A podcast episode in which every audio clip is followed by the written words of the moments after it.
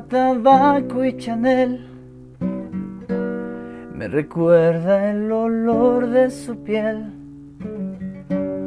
Una mezcla de miel y café me recuerda el sabor de sus besos. El color del final de la noche me preguntan dónde fui a parar, dónde está. Que esto solo se vive una vez. ¿Dónde fuiste a parar? ¿Dónde estás?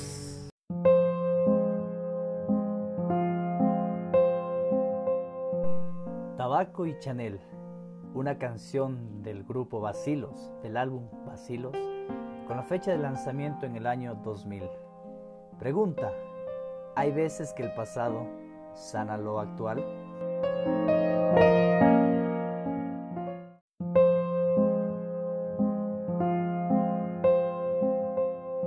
Como dice una canción de Alex Lora del grupo El Tri, recordar es volver a vivir y todos queremos vivir más.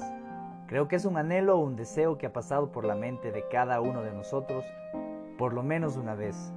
Me hubiese gustado empezar con esa canción en el inicio de este capítulo, pero no hubiera resaltado de la misma manera la emoción a tratar esta noche, la tristeza. Además, quería regalarles un pequeño tip de vida por si quieren implantar recuerdos poderosos en la mente de alguien, y ese es el siguiente. ¿Saben ustedes cuál es el sentido más poderoso para la memoria de la persona? Es decir, ¿Cuál sentido es el más fuerte para implantar recuerdos? Contamos con cinco. Oído, olfato, tacto, vista y gusto.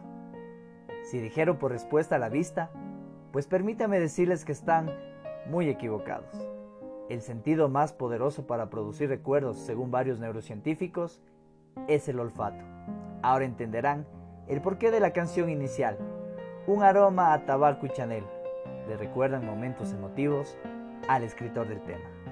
¿Cuántas veces nos hemos topado con esa piedrita que la creímos ya superada en el pasado? Que durante mucho tiempo trabajamos por soltarla y con mucho esfuerzo y meditación creamos un autoescudo protector que no dejaremos penetrar jamás la nostalgia de los recuerdos. Pero al momento que esa piedrita se vuelve a cruzar en tu camino, te das cuenta que en cuestión de minutos es capaz de derrumbar todo ese muro protector que creíste haber construido. ¿Te ha pasado? De seguro que sí. Y todo es consecuencia de los constantes feedbacks que vive nuestro cerebro. De esa recapitulación firme que nuestra mente nos invita a revivir al presenciar un fuerte estímulo en nuestro diario vivir. Sí, creo que a todos nos ha pasado. Pero no todos los recuerdos se producen por someterse a la presencia de otras personas. ¿Qué tal si nos enfocamos en algo más fuerte y que nos identifique absolutamente a todos en este preciso momento? Para ello, antes les pregunto, ¿cómo se siente el recordar el pasado? Creo que de cierta forma es inevitable hacer eso que nos suceda. ¿O acaso no les produce una mezcla de emociones, ya sean positivas o negativas, toparse con algún estímulo que reviva su historia sucedida? Fotografías, lugares, canciones, aromas, comida e incluso el sexo puede ser un estímulo para producir feedbacks o una retrospección de vida. Si son vivencias positivas o alegres, de seguro te sacarán muchas sonrisas y llenarán tu cerebro de serotonina y endorfina, las mismas que de seguro te alegrarán el día. Pero, si son experiencias negativas, causarán de cierta forma un impedimento en tu continuidad. Sentirás impotencia y a la vez nostalgia por el simple hecho de recordar. Ahora, ubicándonos en los tiempos actuales, estoy seguro que más de uno hemos sentido feedbacks que nos han causado tristeza.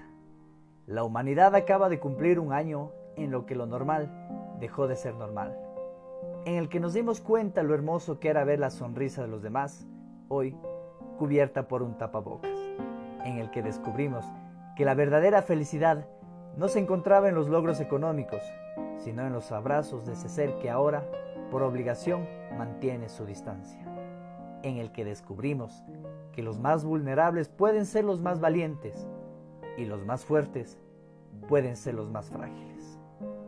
Un virus que no vio sexo, etnia, edad o religión. Simplemente atacó.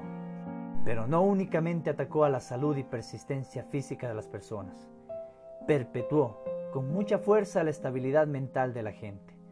Personas que se sintieron destrozadas por perder familia, amigos, trabajos, sueños e ilusiones en un abrir y cerrar de ojos, y que 365 días después no lo han podido aún superar, y no los culpo. Con todo este temor inculcado y malas administraciones por entidades gubernamentales, el sueño de obtener una cura y regresar a todo como era antes, lo veo aún muy lejano. Sí, estamos en tiempos susceptibles.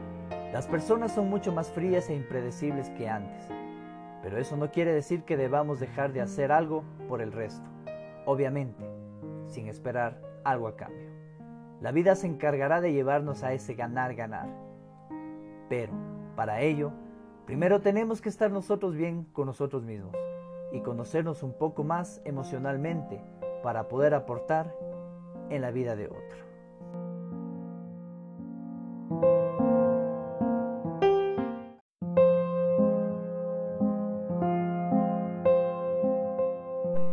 Seguro en este podcast hablé muchas cosas que no van al hilo del tema Quizás no me comprendiste a lo que quería llegar y simplemente te aburrí. Pero en este momento le quiero dar un giro de 360 grados a las cosas. Te voy a hacer vivir una experiencia introspectiva para que conozcas ese ser maravilloso que tienes por dentro y sepas en qué pedazos de ti tienes que empezar a trabajar. Así que presta mucha atención al siguiente ejercicio. Si yo lo has hecho, de seguro te fascinó y te invito a que lo compartas con quien más puedas aunque no lo creas, le causarás una grata experiencia en su ser. No hay nada más placentero que conocerse un poco más a uno mismo. Pero si no lo has realizado, pues te pido que me permitas hacerte vivir una nueva y bonita experiencia. A continuación, voy a apagar la música de fondo. Necesito tu total concentración. Así que por favor, si estás conduciendo o estás en un lugar ruidoso o en el trabajo, te pido, por favor, que detengas esta grabación y la vuelvas a reproducir cuando tengas el ambiente ideal. Es importante que sigas esta recomendación para que la experiencia sea satisfactoria, porque si la escuchas antes de realizar el ejercicio, no vas a sentir la misma emoción. Es como si te contara el final de una película. Así que, cuando estés solo, nada te moleste ni te interrumpa y puedas disfrutar de tu propia compañía, ese es el espacio apropiado para realizar el siguiente ejercicio. Lo único que necesitas en este momento es una hoja de papel, un esfero y por supuesto tu disposición. Vas a seguir mis órdenes al pie de la letra. Abrirás tus ojos únicamente cuando vayas a escribir tu respuesta. Si necesitas detener la grabación hasta que respondas cada punto, es permitido. Lo que necesitamos es que te ubiques en la posición que te quiero hacer llegar. Son 10 preguntas. Necesitamos 10 respuestas. Te sorprenderán cada una de ellas. Empecemos.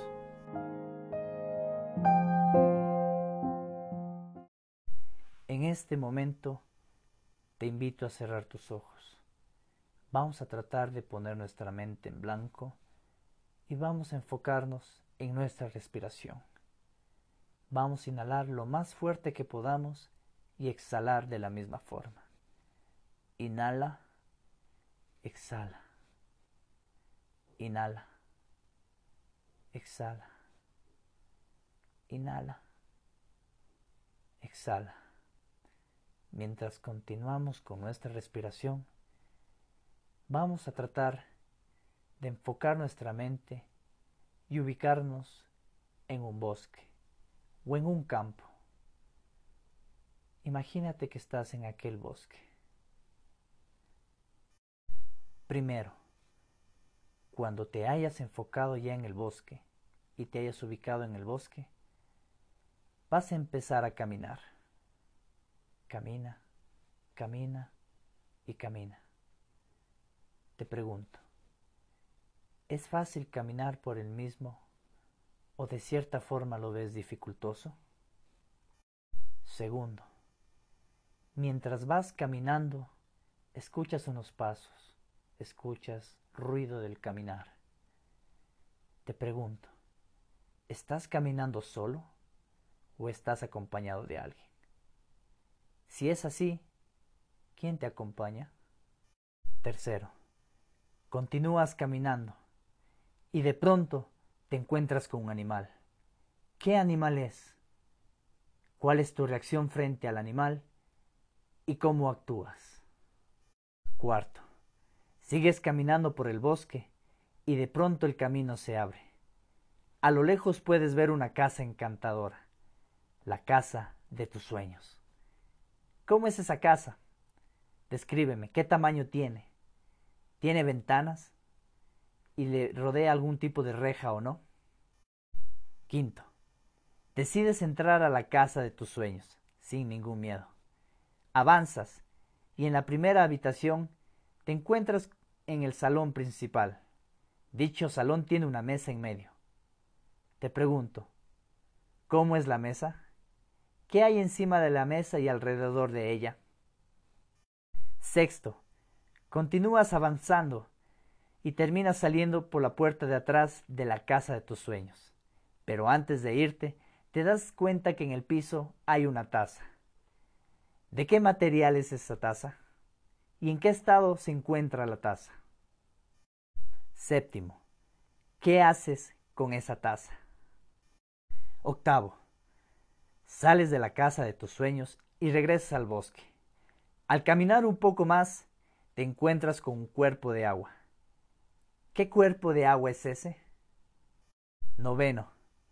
Una vez que llegas hasta ese cuerpo de agua, necesitas y deseas cruzarlo. Te pregunto, ¿cómo haces para cruzarlo? Y décimo, has llegado al final del camino y ya no queda más bosque por recorrer. ¿Te reviras o mirarías hacia atrás?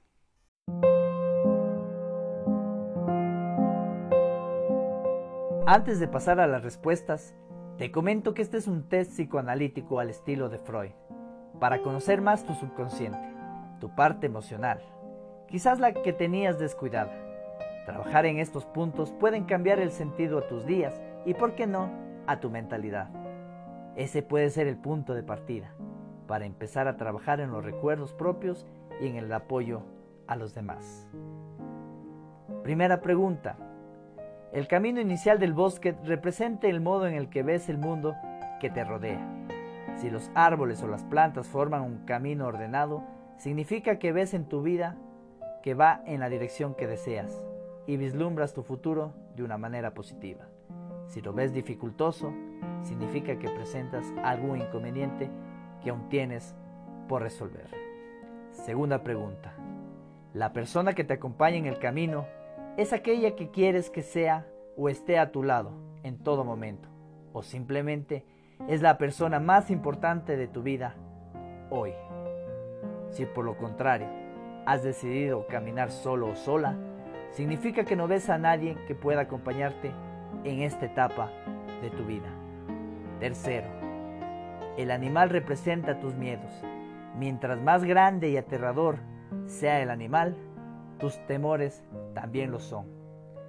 El modo en el que te interaccionas con el animal es un indicador de cómo resuelves tus problemas. Cuarto, el tamaño de la casa de tus sueños representa el tamaño de tus sueños.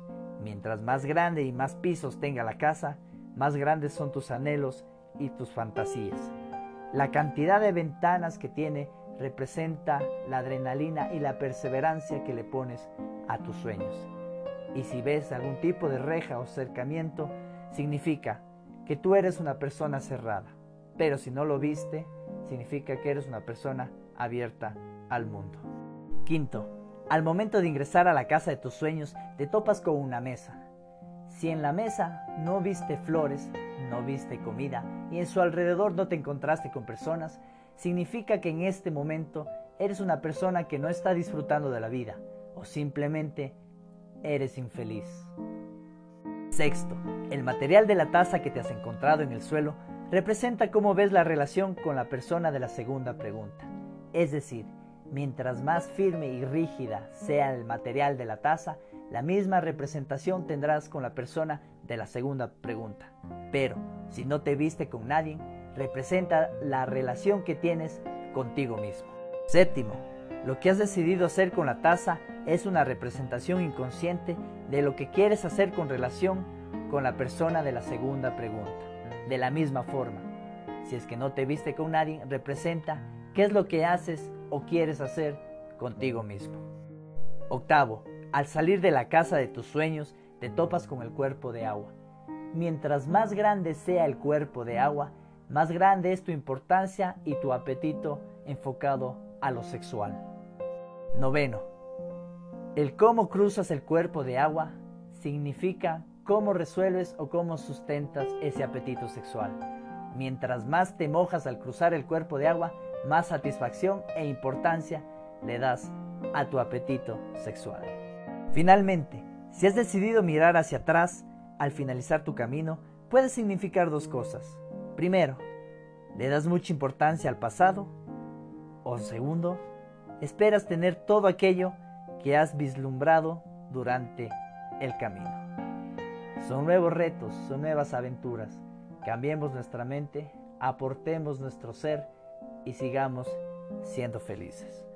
Fausto Mendieta Podcast, un espacio sin fines de lucro, únicamente hablamos de emociones.